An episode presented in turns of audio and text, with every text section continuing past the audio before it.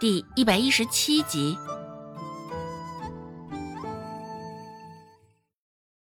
赔钱货，还想着盘铺子？信不信我盘你？盘个铺子得多少钱？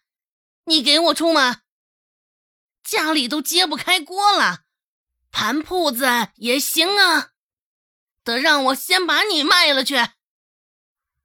周芷撇撇嘴，说道：“奶，像咱们这样的臭干子生意，就是个小零嘴儿，不分时间限制的。若是能在集市上盘个铺子，每天能够接下来的活更多。现炸现卖，用不了多久就能将铺子的钱挣回来的。不过，孟婆子的态度依旧是坚决。”黑着一张脸，孟婆子摆摆手：“别以为我不知道你心里想的什么，臭丫头，一天到晚就寻思着偷懒儿，没想赚钱就想着败家。”在孟婆子眼中，掏出十几二十两银子去盘个铺子，绝对不可能。周芷也没有再继续劝说下去。孟婆子如今这副模样，看样子无论说些什么都没用了。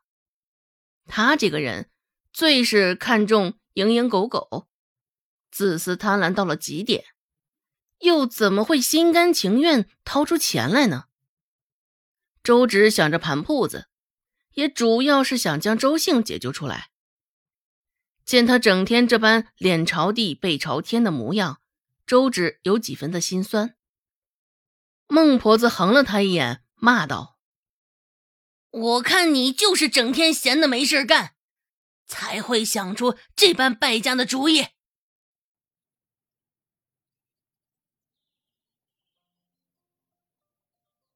入了夏，天气是一天比一天热了。山地里风吹过，带着些许地上的热度，吹拂在身上，也不能减了身上的燥热。周芷背着竹筐，跟在周兴的身后准备上山。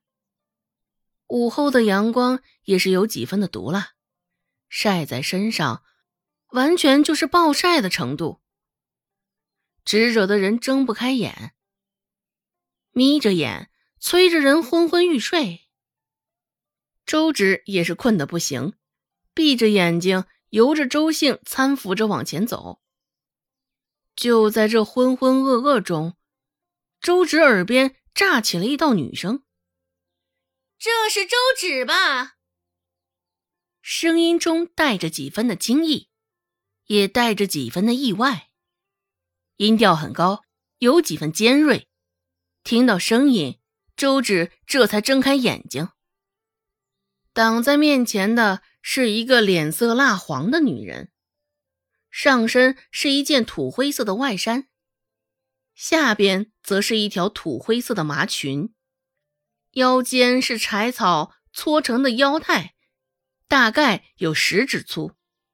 脸色本就难看，现在穿着这般暗沉的衣裳，衬得更是难看非常，竟与底下的那片泥土色没有差别。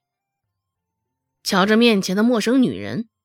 周芷启唇，问道：“我是周芷，不知道你是？”那女人操着一口尖利的噪音说道：“啊，还真是！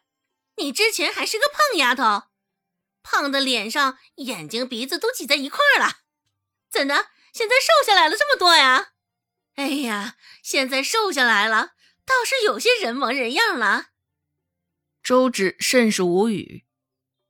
这人看着人模人样，竟是连人话都不晓得怎么讲。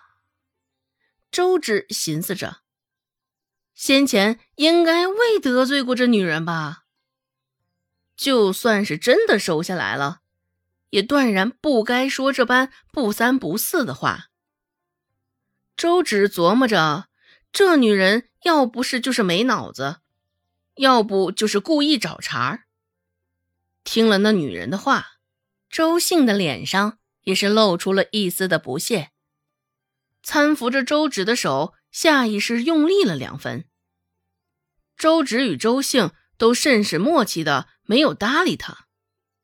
不过，眼前的女人明显没有自知之明，舔着一张脸，继续冲着周芷他们说道：“你娘到现在生不出一个小子，我看呐，就是生你的时候把运气都用光了。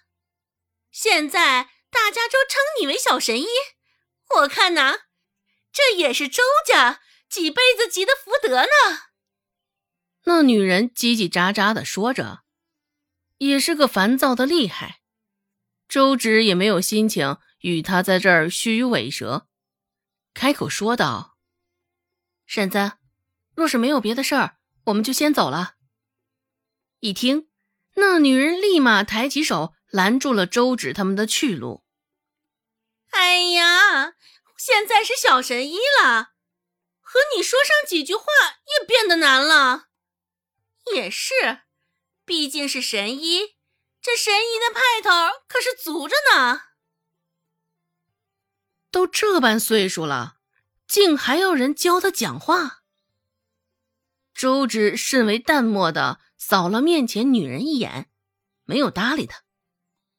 女人继续说道：“小神医呀，我家红菊前几天开始咳嗽了个不停，你医术高明。”肯定有法子治吧？周芷心里轻笑了一声，合着今儿个他说了这么多混账话，竟是为了求他帮忙。这般请求方式还真是见所未见，闻所未闻，也是稀奇的很呐。周芷半掀起眼皮儿，淡淡的说道：“ 这位婶子。”原来是想求医治病呢，只是我这医术不到位，对于小神医这称号也只是愧不敢当。啊，为了不耽误您家红菊的病情，哼，婶子，您还是另请高明的好。说到这儿，周芷快速了扫了他一眼，女人脸上的表情神色，在周芷这番话出口之后。也是快速泛红泛黑。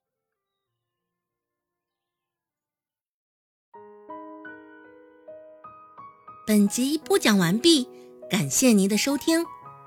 感兴趣，别忘了加个关注，我在下集等你哦。